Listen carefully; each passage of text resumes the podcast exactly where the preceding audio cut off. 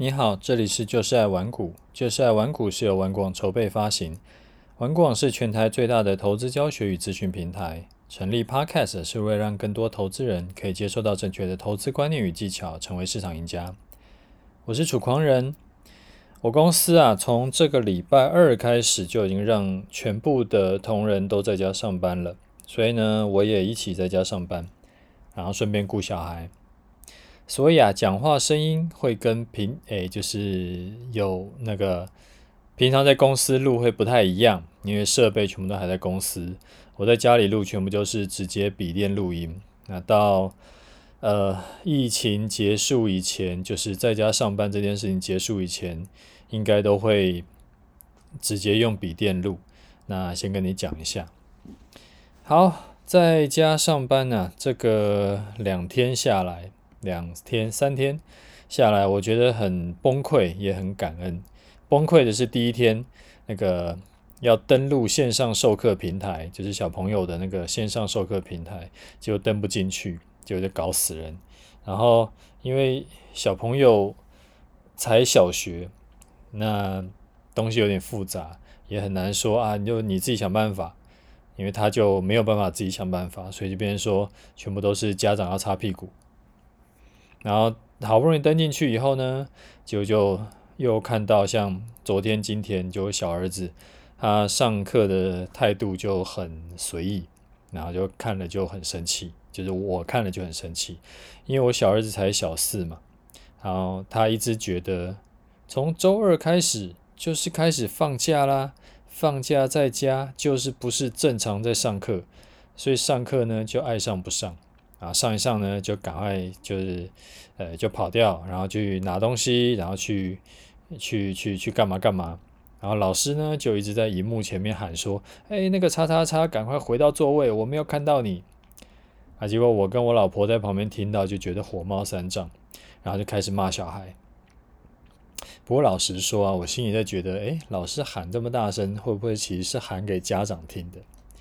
那这个是比较崩溃的地方，就这两三天在家上班，比较崩溃的地方了。那感恩的地方呢，是很庆幸我的这个工作是可以在家处理的。然后到目前为止，我们公司运营都还没有受到疫情的影响，所以这个对一个老板来说，我觉得真的是老天爷保佑。那当然也很庆幸的是说，就是我们台湾都还算是有 hold 住，没有就就此爆掉，像别国一样爆掉这样子，所以我觉得很庆幸，很感恩啦。好，那我们今天一样啊，不，我没有要聊特定主题，那我们我我还想要继续来聊一下这几天的台股，因为这几天的台股还蛮精彩的。所以这几天的盘呢，我觉得只要有在稍微关心的，你应该都会感觉到，就是感受会很深刻啦。就原来这个指数疯起来也是可以很疯的。上个礼拜才史上最大跌点，结果这个礼拜就来个史上最大涨点。这种这这一段奇幻旅程走了一遭啊！如果你是重仓，然后你又压错方向的。我想你应该会整个人生观会完全改变。那尤其是说，我们看像那个大盘扣除 ETF 的融资余额啊，从四月二十九号的高点到礼拜一的低点，总共杀了五百多亿。那违约交割的呢，这个也是一大票。所以可以想象，这一波杀下来，是真的让很多新手重新认识了什么叫做投资市场。然后也很多韭菜被收割了。那不过话说回来啊，其实这一这一次的下跌真的是不算什么。如果你觉得这一次下跌就已经 Oh my God，那其实真的这一段真的是不算什么，因为从头跌下来也不过跌了十几趴嘛，十四趴吧，而且也就是不到一个月的事情。所以如果啊你的股龄比较久一点，例如说你有碰过零八年。你有碰过两千年的那种崩盘，你就会知道，只会做多股票会有多煎熬。那那个时候是大盘跌掉六成，然后个股呢只有剩下十分之一，甚至是二十分之一的。你连台积电这种股票都可以从两百多块跌到三十几块，所以那时候就真的是，如果你要逢低买啊，你会买到手软。融资买呢就断头好几次，那价格的煎熬也就算了，想说熬一熬就熬过去了。重点是空头，那时候走空头可以整整走半年、一年以上。你看这一次才跌多久？这一次才跌。呃，四月底到现在还不到一个月嘞，很多人就已经崩溃了。你像之前零八年还好，它从五月跌到十月，大概半年。那两千年就囧了，那个是真的是跌了一年多啊。所有在反弹冲进去的，后来都再次被断头。那这种事情会不会持续发生呢？不知道，因为金融市场没有什么不可能的事情。但是我觉得。呃，还是有机会的啦，因为尤其是这一次从去年涨到现涨到呃之前高点已经涨了九千点嘛，所以呃要修正下来，其实也是很有可能会很可怕的。好，虽然我有持续在我的 Telegram 跟 Facebook 里面有跟粉丝啊持续有更新我的操作，但是我今天还是想要重新梳理一遍。就是整个做多，呃，整个多空下来，我当时是怎么想的，以及我是怎么操作的。我觉得这个东西从头帮你梳理一遍，你去听听看，然后吸收你对照的 K 线图去看，我觉得应该会对你蛮有帮助的。好，我们从头开始看哈，从我们在五月五号呢，把上一波的多单卖掉以后，那个时候我们多单是亏了千分之七嘛。然后呢，我就没有进场了。那时候就想说，哎，我们再观望一下，因为你也知道，我习惯是只要单子出场以后，我都不会急着赶快再进场，我都会再观望一下。当时的盘呢，是反弹了两根红 K 以后，然后我原本呢是打算等大盘再走出下一个整理区间，或者是方向更明确以后再进场。结果没想到上周二就突然。惊喜，呃，惊吓就爆了疫情，说要升级嘛，然后结果那个盘就往下喷。那因为我工作很忙，我不是随时在盯盘的人，所以等我看到盘的时候，那时候已经崩下去了。五月十一号的时候，一个小时它跌了四百多点。那我自己的操作习惯是绝对不追空的，一定是等到有反弹的时候才会进空单。如果是没有反弹就直接嘣嘣嘣往下跌的话，而且我的手中又没有单子，我就会保持空手，然后目送它远去。那为什么遇到下跌的时候我不会去追空呢？你看这一波如果追空的话，其实往下有一大段，因为空头的特性就是很机掰，在下跌的过程中啊，它随时会有那种急速反弹，然后这种急速反弹呢就会来的。就是速度非常快，然后幅度也蛮高的，那空单呢就会一下子受重伤。我之前在期做期货的时候，就是被这种呃追空，然后嘎到一下，追空嘎到一下，然后这种受伤的经验还蛮丰富的，所以后来就学乖了。所以最后就是怎样，就是他妈的，我宁可少赚，我也绝对不要追空，因为少赚是死不了人的，但是追空被嘎一发，这种就是会死人的。所以在五月十一号、五月十二号这两天，两千点的暴跌，我一毛都没有赚到。那我也直接就在就跟大家讲嘛，哎，这个空单没有进场，所以说，所以说这个没有赚到钱，那也不会在那边跟你在那边画虎烂，事后诸葛亮那样子。那你可能会问我说，哎呀，这个会不会有那种很可惜、很揪心的感觉？其实还好啦，因为。投资本来就不可能每一波都赚到，如果在揪心的话，应该是揪心之前没有买比特币这种事情吧。那所以，呃，如果比特币这件事情我都看开了，那这一波下来没有赚到，其实也无所谓，因为因为不需要每一波都赚到，你还是可以赚到钱，只要赚到你能够赚的，然后尽量不要去赔到大的，啊，做久了当然是一定会越赚越多嘛。好，既然我五月十一号我没有进场追空，所以五月十二号我当然也不可能进场追空。那为什么我没有在五月十二号看到长下影线的时候进场买进呢？因为不一定啊，每一次长下影线之后都会 V 型反转上去，也有碰过很多次是长下影线，结果隔天继续开低走低收长黑的。所以我当时的选择就是再观望一下。后来整理了两天，两天都是十字线嘛，上冲下洗，那我依然是没有打算进场。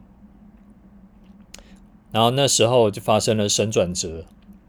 周六的时候突然报说：“哎呀，要升级第三级。”我当时听到这个消息，我除了在担忧说疫情以外，那我同时呢也握拳，开心说：“哎，终于有机会打出第二只脚，这个买点出现。”所以我就提前在周日的时候就录节目给你嘛，记不记得？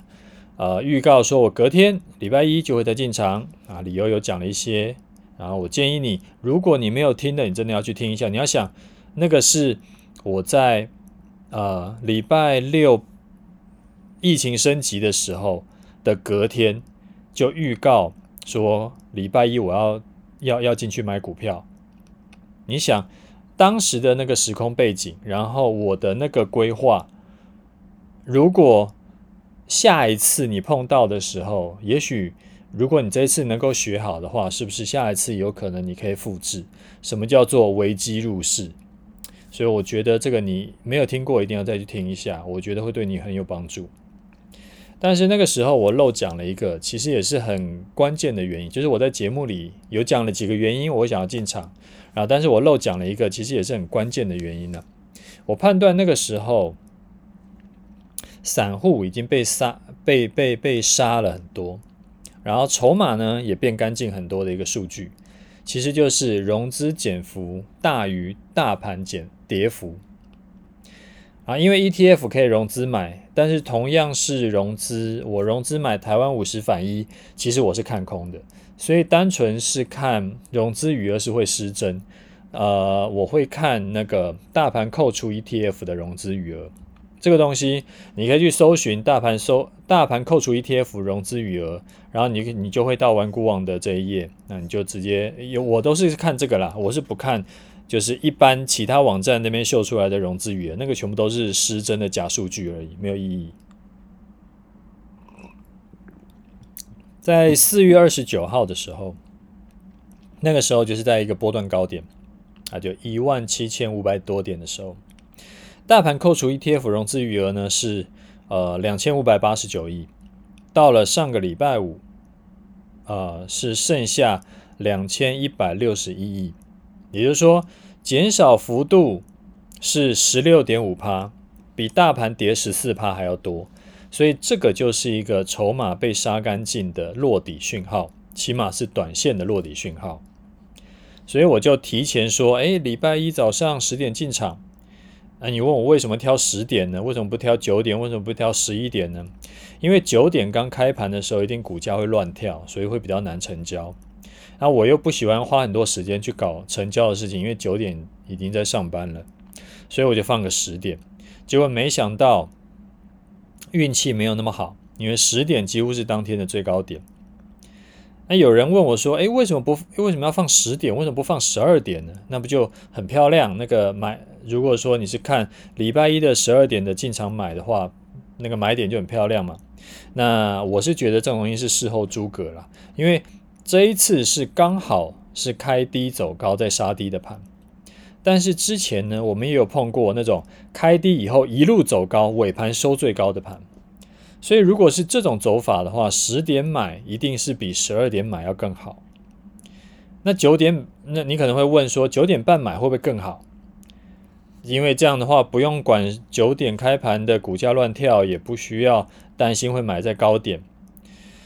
呃，我之前做期货的时候也有碰过，开低半小时之后走高，然后一小时之后再破底的。所以基本上就是可能性太多。这一次买点不好，就只是。运气没有这么好而已，所以不用纠结。也许下一次就碰上，哎，十点是最佳买点。结果，但是不管怎么样，反正十点我就买了。那买了以后呢，隔天就开高走高，然后创下史上最大涨点。然后我就再次验证，其实不是只有顺势操作、顺势交易一种操作策略，就摸底啊，那个逢低买进，你只要技术够好，你一样是可以赚钱的。只是摸底是真的是需要比较更高级的技术跟抗压性，因为摸底摸太早会很危险。你要想想看，如果你是在五月十一号看到暴跌六百多点就进去接，那时候哇，跌了六百多点进去接，感觉已经是摸底了，感觉已经是呃买在相对低点了。结果隔天再杀一根一千四百点的，你怎么办？你不就哭死？那我是买在周二早上嘛，哎，呃，不是，不是周二的，我讲错了，是周一早上。我是买在周一早上，然后后来呢开始下跌，跌最多的时候，距离我成本已经被套了四百点，所以如果当时我的抗压性顶不住的话，其实我很可能会停损在低点。我想这个是，呃。就是我之前不是有讲过吗？投资不是有新手、老手跟高手吗？很多老手一定会干这种事。哎呀，我赶快要停损啊，结果就停损在低点，结果隔天的暴涨就基本上会就是与它无关的。甚至是还有更极端一点的，如果我停损多单以后还反向做空，那隔天开高走高收最高，那这个可能就一次重伤。好，那所以这一段期间的操作跟想法大概是这个样子。其实我想这几个月有持续在听我节目，有看着我在示范如何操作，我觉得应该都还蛮有收获的啦，应该啦。啊，这边有一个小忙，想要麻烦大家，因为长期公开分享，那不只是呃操盘经验，还有像我在公开示范单这。一年，哎，这半年多来也示范了大概四五次了嘛，所以这个东西是很需要很大的热情，因为我不是一个靠 Podcast 广告过活的 Podcaster，所以说如果我明天开始就不录节目了，其实我也不会怎么样。那这种就会需要需要热情去让我可以，呃，每周可以。就是可以坚持下去。那这种热情呢，因为动机不是那么强，所以它很容易会被一些酸民浇熄。所以啊，如果啊，下次你看到有人在不管是呃 Facebook 啦，还是就是我的文章下面有人在酸我，那麻烦各位帮忙说说公道话。这样子呢，我会觉得，哎呀，我不是孤军奋战。我会心情比较好，那心情比较好呢，也就会比较更愿意掏心掏肺的再去跟大家分享一些，就是用呃血泪跟新台币换来的实战经验，就是分享给你。不然有的时候遇到那种神经病来咬我，这种实在看得很火，然后就会有那种唉，不如归去的念头。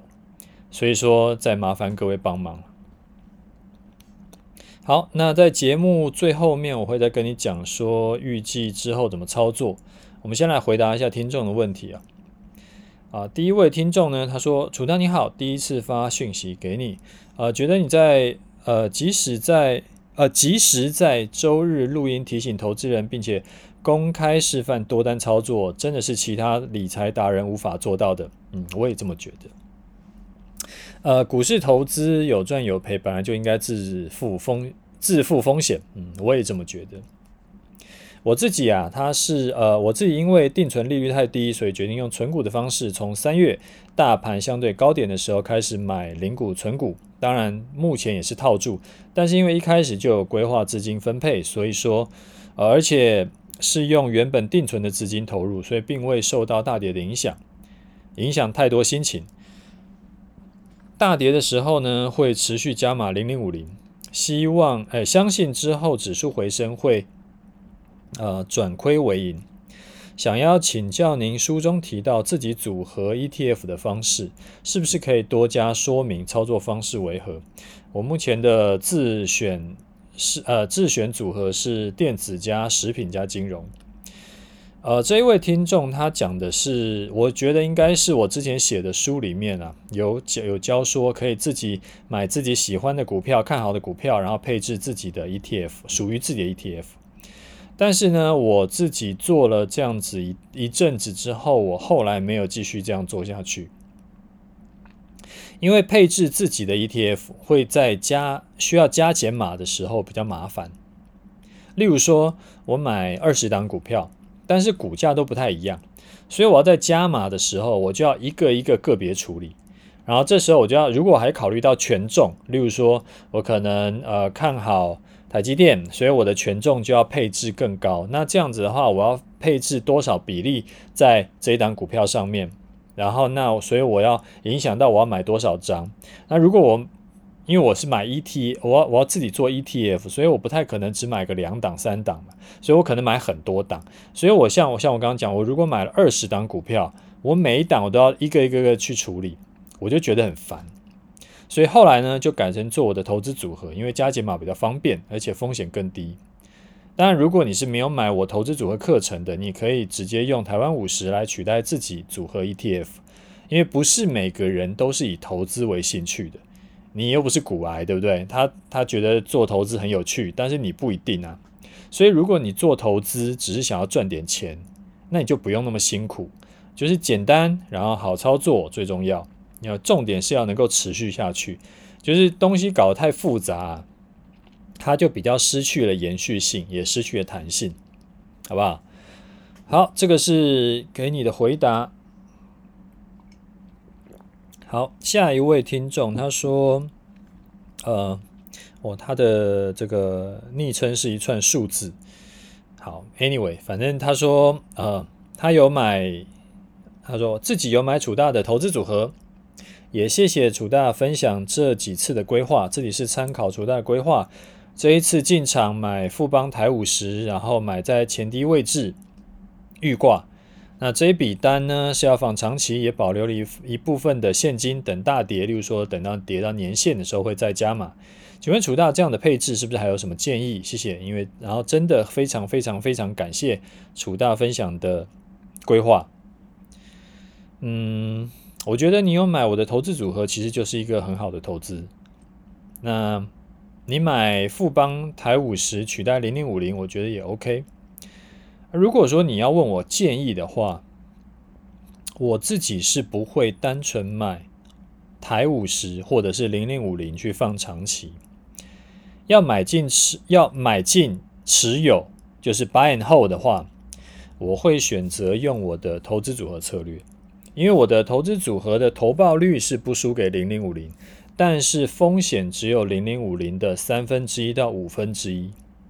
像之前零零八年的这个金融海啸，同样，你从年初报到年尾，你买零零五零的话，你最后年初报到年尾，你是累积赔了四十六趴。那如果你是买我的投资组合呢，从年初报到年尾，你是赔六趴，一个是四十六趴，一个是六趴。所以相，所以意思就是说，我的投资组合会比买零零五零风险降低百分之八十六。那你本来就有买，所以我会建议你，如果你要买进持有的话，你用我的投资组合的配置会比较会安全很多很多啦。那我自己呢是做台湾五十做波段，我赚价差，然后会设停损。那买进持有，我是只会做我的投资组合。那至于为什么不干脆买台湾五十长期持有呢？因为尤其是最近跌两千点嘛，不是买进刚好吗？买进不是刚好买在低点吗？我自己一直觉得，就算啊跌了两千点，但是现在还有一万五千多、一万六千多点呢、从高点跌下来到最低，也不过跌了十四趴。如果之后遇到股灾，也许还有四十趴、五十趴要跌。例如说像零八年那样。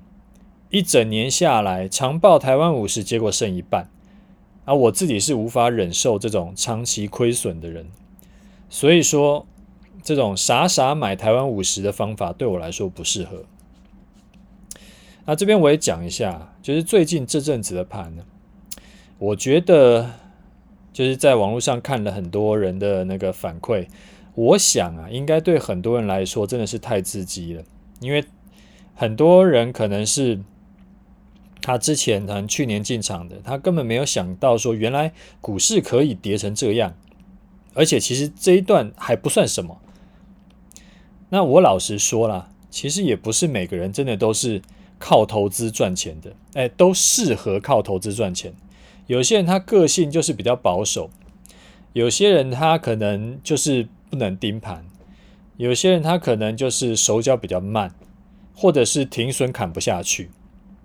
所以，如果你这一阵子的这个，呃，算是一，诶，也也可以算大怒神的行情了。你觉得这阵子的股股市啦、期货市那个市场，真的觉得对你来说没有那么适合，你就赚不到钱嘛？有波动还赚不到钱，那也许你可以考虑直接用我的终极投资组合来操作，像我的组合的绩效。前几天台股在崩盘的时候，那我是又创了历史新高。那这几天有小修正一些下来，但是也还在历史高点附近。而且重点是你不用练习，你一学就会。你可以直接复制我的配置。那我也把我的终极投资组合介绍放在资讯栏。我是觉得说，反正一样可以赚钱。那你当然是要选择安稳而且风险又小的方式啊。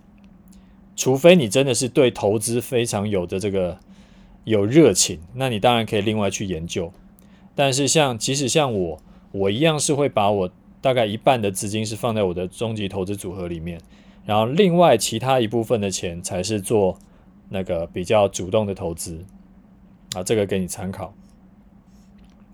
好，下一位是 Luke。他说：“呃，请教入场时间。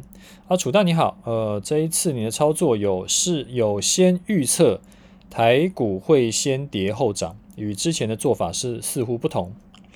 我是否可以解读为这一次急跌突破，呃，跌跌破低点已经有段距离，往前没有明显参考点，所以改用资金配置多批进场来最佳化啊入场价格。”如果这样想是对的，那呃，礼拜一先观望，礼拜二入场第一批，礼拜三入场第二批，这样可行吗？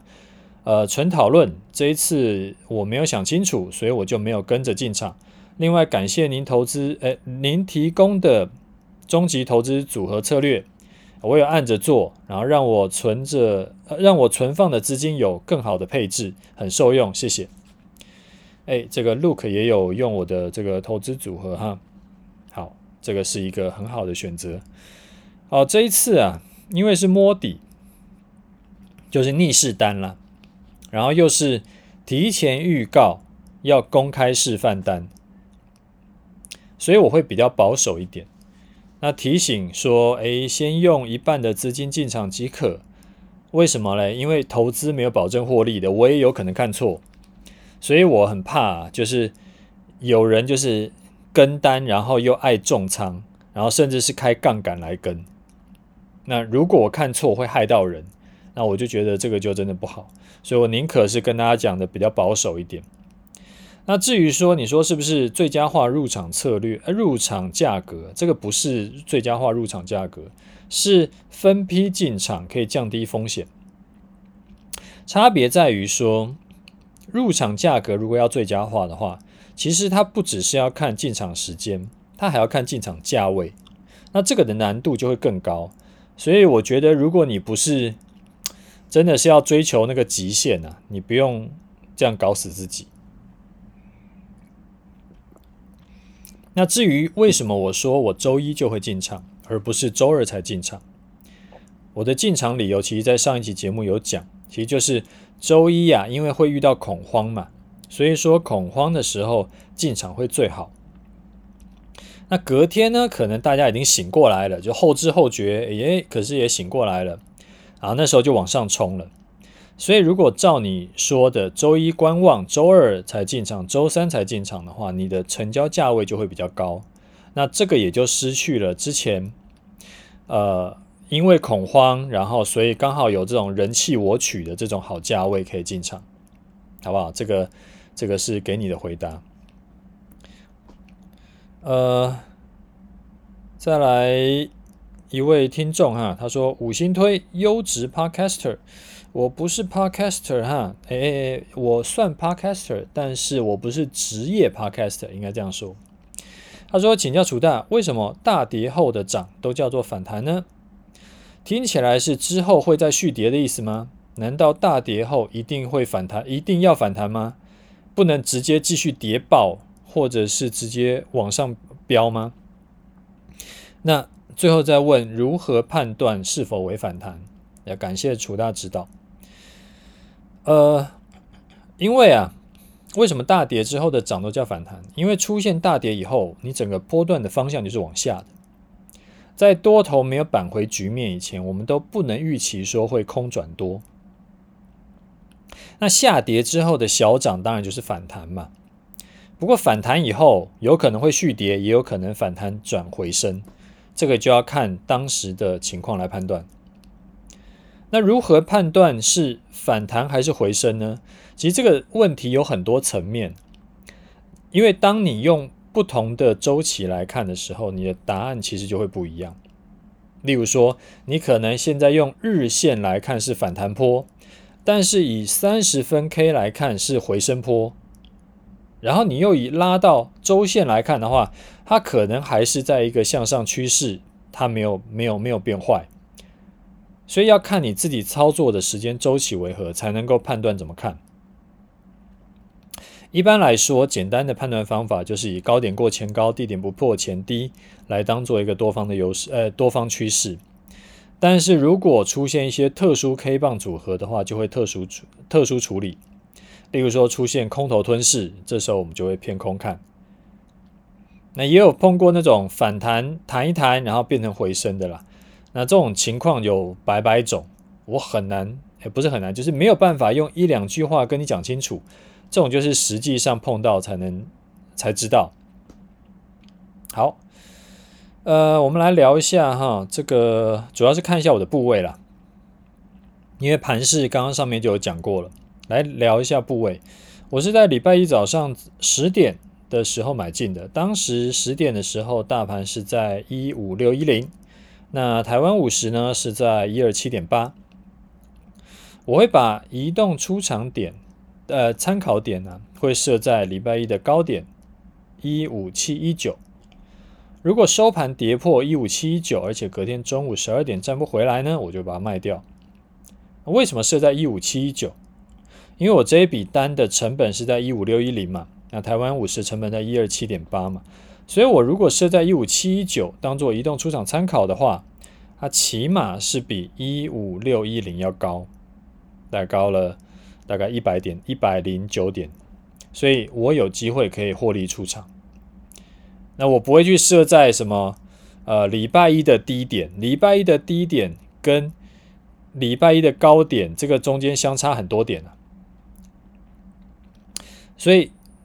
设定在一五七九，是因为考量到我单子的这个成本价，以及我自己操本身操作策略是比较呃偏保守，所以我宁可被洗掉，我也不要去赔到大钱，所以我会设在一五七一九，啊，这边，所以是这样子设定，所以好，目前我们的多单呢还是续报。